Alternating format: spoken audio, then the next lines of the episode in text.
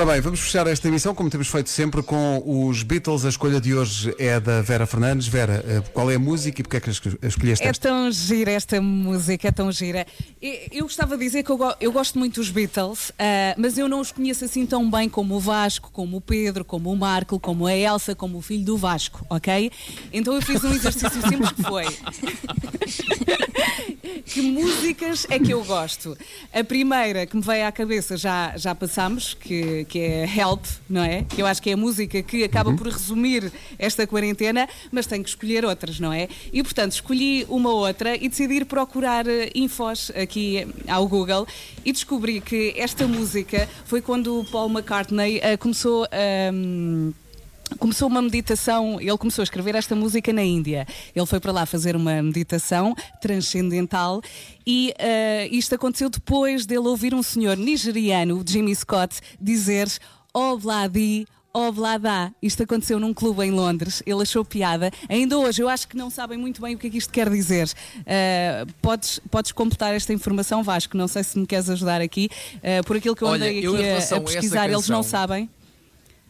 A única coisa que eu te posso dizer em relação a essa canção é que essa canção era a banda sonora de uma série que passava nos anos 90 Life na goes RTP. on! Life goes on! O Life Goes On, que tinha um personagem maravilhoso que era o Corky. Lembram-se?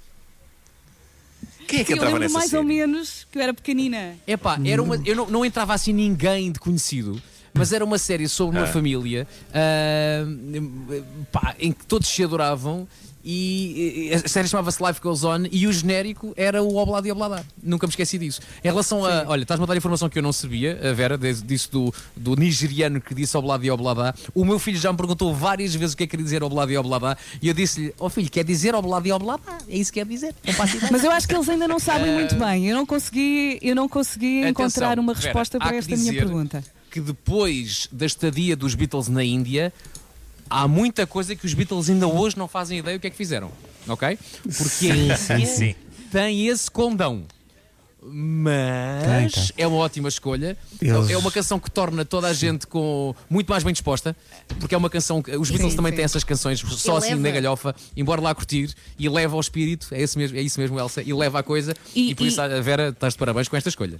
Eu decidi escolher esta música porque nós precisamos dessa energia boa nesta altura, não é? Todos nós, todos os dias, eh, temos momentos tristes. Eu já confessei isto, todos os dias eu paro cinco minutos e penso o que é que vai ser da nossa vida daqui para a frente. Não tenho respostas para as perguntas que me passam pela cabeça. Eu acho que ninguém tem. Já vou, Francisca. E hum, eu acho que nós precisamos de ouvir músicas como esta. Pá, não sei, para termos esperança, pelo menos, não é? Portanto, tomem energia boa para todos, para Portugal. Tudo a soltar a franga. É isso. Vamos! Vamos lá, Obladi Oblada dos Beatles. A fechar esta semana, pessoal. Foi um prazer. Bom fim de semana. Eh, Descansem. Boa Cá semana, estaremos na tchau, segunda. tchau. Boa, bom fim de semana.